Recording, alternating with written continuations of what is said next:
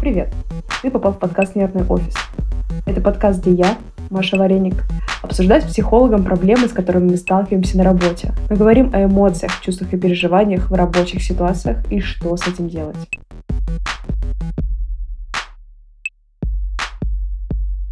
Я довольно чувствительна к тому окружению, в котором работаю.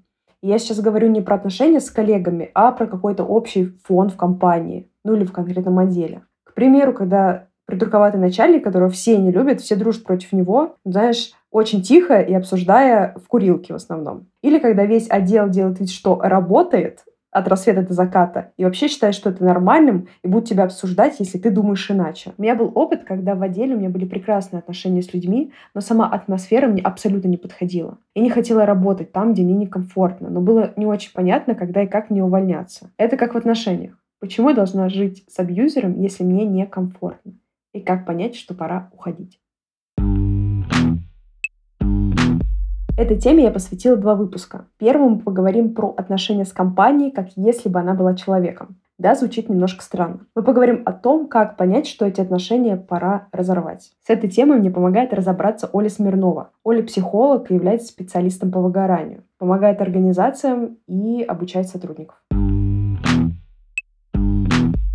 Это была осень. Я работала в крупной государственной организации уже около двух лет и начала задумываться о том, что я хочу сменить работу. Было такое острое ощущение, что это не мое место, это не мои люди, и наши взгляды на работу как-то сильно разные. Ну, например, я как-то сидела и думала, как сделать свой проект лучше, а мой коллега в это время сидел и полдня смотрел видео на YouTube. Знаешь, это такая работа с 9 до 5, где неважно, чем ты занимаешься, просто сиди и имитируй очень бурную деятельность. Когда я рассказывала про это маме, она говорила, что нужно терпеть, что везде так. Но во мне боролись две крайности. И, с одной стороны, очень хотелось уволиться, а с другой был такой лютый страх, что, может быть, и правда везде так, и увольняться вообще бессмысленно, ведь платят же и хорошо. Действительно, как и в женско-мужских отношениях, в отношениях профессиональных с организацией, играет роль психологическая совместимость.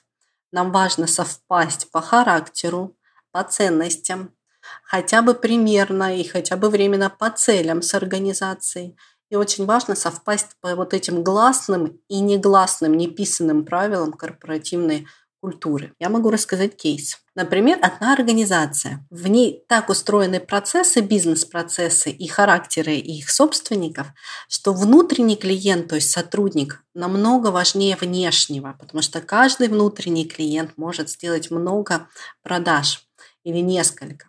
И там о сотрудников пекутся, их набирают, обучают, сопровождают. И тут на топ-позиции оказывается человек с ярко выраженным таким нарциссическим радикалом. Ему важно проявить власть, Ему важно свои заслуги перед Отечеством, чтобы все увидели. И при этом он ничего не понимает в поддержании отношений. И та обратная связь, которую он дает сотрудникам, она ну, очень жесткая. И вот эти захоленные, залилеянные сотрудники начали увольняться. А каждый уволенный сотрудник либо уволит, либо бросает несколько клиентов. Поэтому в топ-менеджменте остро стал вопрос кадрового решения для этого конкретного топ-менеджера. Бывают такие невротические фон в организациях. Это организации, где люди ищут отношений, люди ищут привязанности, они восстанавливают вот свою привязанность, они восстанавливают свою потребность а, в близости, в любви. И это более-менее такой здоровый формат организации, там, где людям удается это вплетать в профессиональный контекст там, где это выстроена какая-то корпоративная культура сотрудничества, обсуждения и так далее. Здесь очень сильно, конечно, фон организации зависит от того, какую создают атмосферу собственники, лидеры, а, руководители этой организации.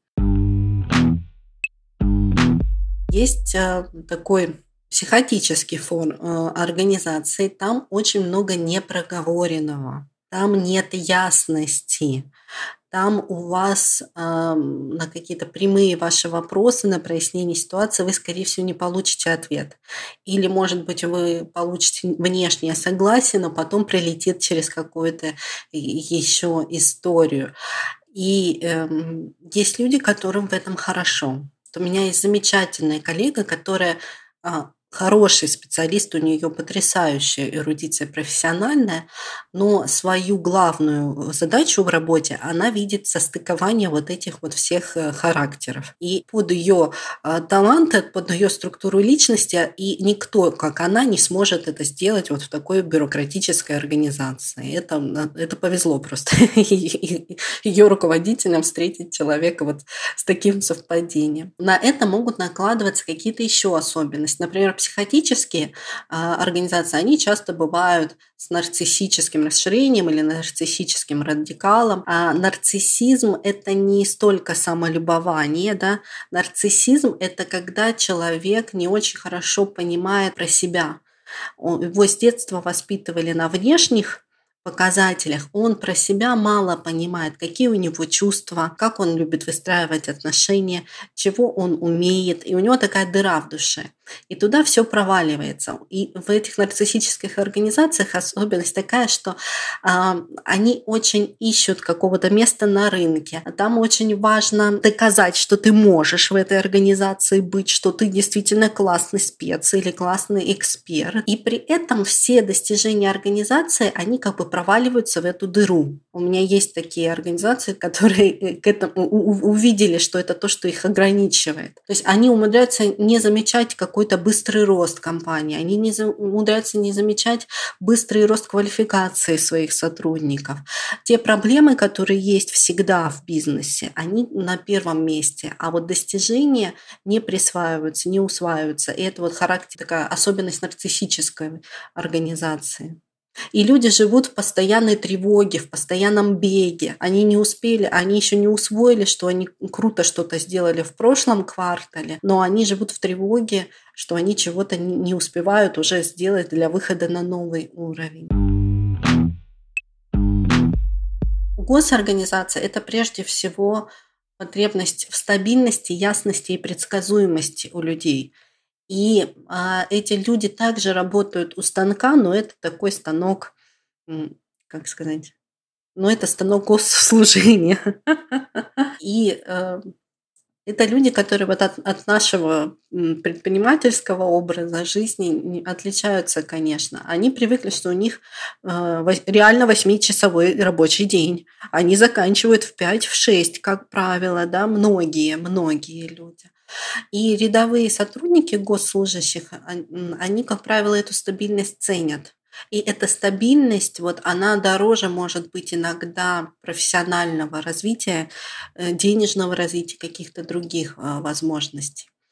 А есть, мы с вами это видим, и бывают в госструктурах, иногда в муниципалитетах, э, и психотические, и нарциссические люди. Эти люди склонны к показ... оценивать ситуацию показателями, и иногда они не видят там людей за этими показателями. Конечно же, э, так как нарциссы не очень понимают про отношения, они себя-то не очень хорошо, другими людьми они вообще не интересуются, то если в госаппарате много таких людей, то, соответственно, про людей, про народ там не будет. Да? И мы это иногда видим. Хотя надо сказать, что есть чиновники, которые умудряются быть очень внимательными не только к запросам государства и к новым технологиям, но и к тем пользователям, гражданам, с которыми они взаимодействуют. Это было мое первым серьезным местом работы. Ну, прям серьезно. То есть до этого я работала официантом. И сравнивать мне как бы было особо не с чем. Но вот это напряжение внутри, оно с каждой недели лишь усиливалось. И, честно, выхода я вообще не видела. Одна моя замечательная, очень интересная клиентка как-то сказала, почему я думаю, что на следующей работе я начну себя уважать. Вот на этой работе не получается, а на другой получится. Здесь, как и в женско-мужских отношениях, бывает, что обстоятельства меняются, а сценарий примерно один и тот же. Организация сменилась, коллеги сменились, район города сменился или даже город. А такое ощущение, что начальники самодуры, какие-то коллеги, с которыми конфликты и непонимания, они как будто бы переходят за мной по пятам, вот просто из одной организации в другой. И этот вопрос, а, почему я думаю, что на следующей работе я буду себя уважать, его можно растянуть на разные ситуации. Почему я думаю, что я стану меньше контролировать? Почему я думаю, что я смогу организовать свой рабочий день по-другому? Почему я думаю, что я смогу не давать прогибать свои границы? Почему я думаю, что я перестану бояться отказывать начальству или коллегам? Каких-то вот сложных ситуациях. А почему я думаю, что я стану меньше терроризировать себя и окружающих своим перфекционизмом? Здесь, как говорят психологи, фонит незавершенный гештальт. В повторяющихся ситуациях фонит незавершенный гештальт. И здесь очень важно подумать, какая ситуация повторяется. Ну, не просто сама по себе ситуация. Мне не нравится э, работа, или токсичные люди меня окружили, или я выгораю а, а подумать, что именно повторяются, какие обстоятельства, какие ваши реакции эмоциональные. Например, у меня чувство вины, когда все коллеги работают в 8 часов вечера, а я поехала домой. Да? И как, как, какое мое поведение. Я остаюсь работать до 8 вечера, или я информирую коллег о том, что я это обязательно сделаю, или я ухожу, но я до 11 с ними на связи. И последний вопрос, чему мне важно научиться? Какие изменения в этой сфере, в этом способе поведения для меня назрели?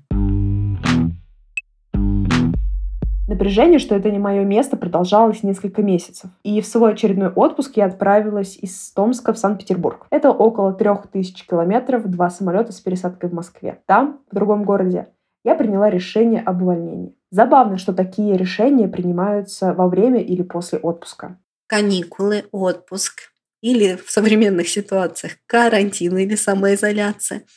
Это как раз лакмусовая бумажка. Вот вы вернулись на работу, а дальше-то как? Если вы возвращаетесь на работу и вы достаточно полны сил, оптимизма, вам интересно что-то попробовать, сделать.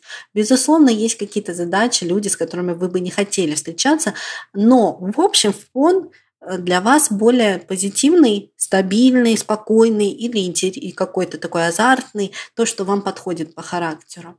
Но если вы возвращаетесь в работу и очень быстро вы снова чувствуете себя выгоревшим, обесточенным, уставшим, то это признак того, что нужно рассмотреть это выгорание. Принятие решения уволиться и действительно уволиться – это как немножко две разные вещи. Сообщить об увольнении было безумно страшно, потому что это нужно разговаривать с руководителем, а вдруг он будет кричать, а я не знаю, как она отреагирует, а вдруг в другом месте будет так же, а вдруг я не найду работу, потому что я ничего не умею и так далее. Ну, честно говоря, я поступила, ну, не очень красиво, но поняла я это только спустя много лет. Я просто взяла и положила заявление на стол руководителю, когда ее не было на работе, и ушла домой. Очень важно, что мы для нашего нарциссического как раз века очень важно, что мы обесцениваем и забываем. И особенно, если мы ушли на какой-то плохой ноте. Вот цена этого бросить заявление на стол в том, что у, у нас и у работодателя может остаться какое-то послевкусие, что я не справился с чем-то. Здесь очень важно то, что называется ассимиляция то есть усвоить опыт, присвоить тот опыт, который вы в этой организации заработали. Я бы здесь рекомендовала составить вам простой список, что я с этого места возьму с собой. И буквально ответить на некоторые вопросы. Какие знания я здесь получил, какие знания я здесь углубил. Все, что про ваши профессиональные знания. Это может быть знание бизнеса, может быть знание технологий, может быть проверка каких-то ваших гипотез маркетинговых, э, исследовательских и так далее. А что, чему я научился в плане навыков? В каких программах я умею работать, на каких мероприятиях я умею работать, какое обучение я могу провести сотрудникам да, по результатам своего опыта, и какой опыт я пережил, что было в моем опыте. Это тоже как с разводом. Ваш брак мог закончиться, но вот эти дни, месяцы или годы счастья и любви, они есть в вашем жизненном опыте, они есть на фотографиях, есть на воспоминаниях, они есть в вашем теле, этого не вычеркнуть. И также с работой.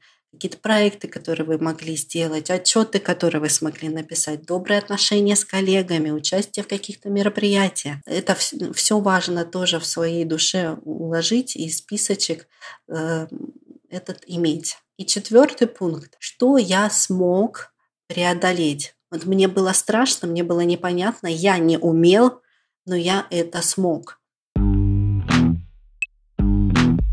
Конечно, привкус от увольнения был одновременно и освобождающим, и не очень приятным. Если бы я могла вернуться в прошлое на много-много лет назад, я бы дала себе несколько советов.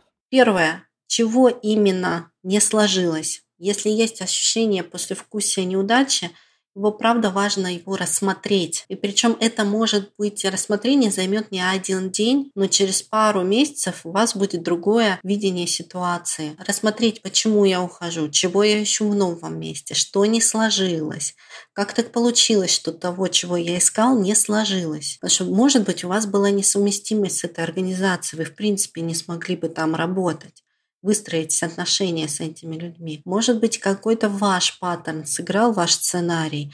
Здесь важно понять, какой гештальт мне хорошо бы все-таки рассмотреть и завершить. А второе – это как раз вот этот список взять, который мы составили, наших достижений. В этой работе можно в другой работе, принципе, в жизни все хорошее, что у меня получилось, и на него смотреть и понимать, что этот этап завершается, э, но это не вся жизнь, это не вся моя личность. Я еще могу вот это, это и это. У меня есть еще и друзья, у меня есть еще и профессиональные интересы. И третье – это составить для себя примерный список возможностей, какие есть интересные организации, какие есть города, где я могу быть, онлайн или офлайн. Даже пока начнем с мозгового штурма. Записываем не очень критично все, что есть, можно попросить э, каждого друга по одному-два варианта вам накидать тоже. Ваша задача не принять решение, ваша задача просто расширить себе понимание, что э, жизнь и мир не концентрируются вокруг только какой-то вот сложной ситуации для вас в работе. Мы очень часто округляем наши действия профессиональные до размера всей нашей личности. И если руководителю, не дай бог, не понравился мой отчет, мои предложения, коллеги не услышали мои какие-то классные ремарки на совещании, то как будто бы меня, в принципе, не видят и не ценят. Здесь очень важно разделять в своей душе а, мои действия и их последствия, и меня и меня как личность, потому что вы как личность, безусловно, больше, чем написанный вами отчет, подготовленное коммерческое предложение, офер и так далее. Это была первая из двух частей. В следующем выпуске мы поговорим про то, что нужно сделать, прежде чем класть заявление об увольнении на стол, и как узнать атмосферу в компании до того, как начинаешь там работать. Слушайте подкаст на всех платформах, где можно слушать подкасты. А если вы хотите рассказать свою историю, то вы можете написать мне. Мои контакты есть в Яндекс Музыке и Apple Podcast.